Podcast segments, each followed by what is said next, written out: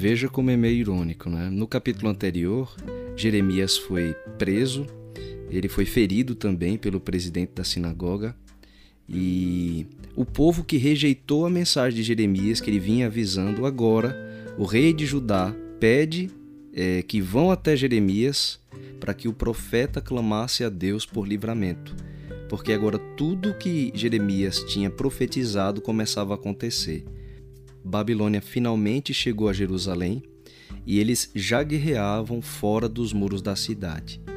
Só que esse envio emergencial do rei, né, pedindo a ajuda de Jeremias para clamar, é, mostra que eles só estavam buscando por causa do desespero de estarem sendo invadidos.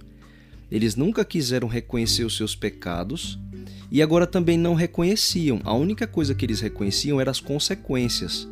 A gente chama isso de remorso, que é diferente do arrependimento. No remorso, você desejaria é, não sofrer as consequências das suas escolhas, mas você não se arrepende das escolhas em si.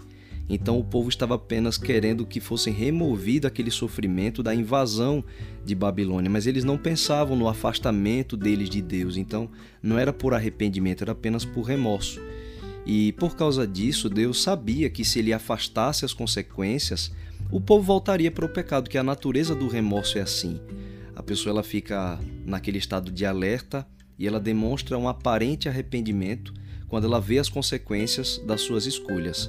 Mas se as consequências são removidas, ela de pronto volta à prática dos mesmos erros. Então, os juízos de Deus aqui, eles chegaram no ponto de serem realmente necessários para permitir que surgisse um arrependimento sincero.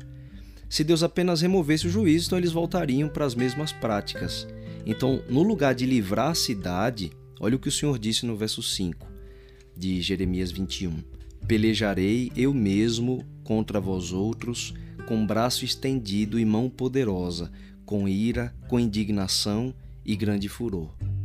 E no finalzinho do capítulo, o Senhor ainda explica que o que estava acontecendo era frutos das vossas ações, ou seja, frutos das escolhas deles, porque eles não haviam se arrependido e Deus havia clamado por centenas de anos e eles continuaram nas práticas que a gente observou nos capítulos anteriores. Então, Babilônia agora não era é, de fato quem estava invadindo Jerusalém. Babilônia era um instrumento de correção de Deus para o seu povo. E é, é, bem, é, bem, bonito também, é, é, importante, apesar dessa aflição que o povo está passando, é bonito ver que a misericórdia de Deus não se afasta deles totalmente. Porque, apesar de permitir a destruição da cidade, porque Deus amava as pessoas, Deus até permitiria o prejuízo financeiro, né, que a cidade fosse destruída, mas ele prometeu preservar a vida de todas as pessoas que aceitassem o castigo, ou seja, que não lutassem, desistissem da cidade, saíssem de Jerusalém e elas se rendessem. Se eles fizessem isso, o Senhor preservaria a vida deles. Então, mesmo no último instante, Deus ainda usa Jeremias para estender a sua misericórdia, querendo salvar a vida das pessoas, ainda que viessem perdas materiais como lição.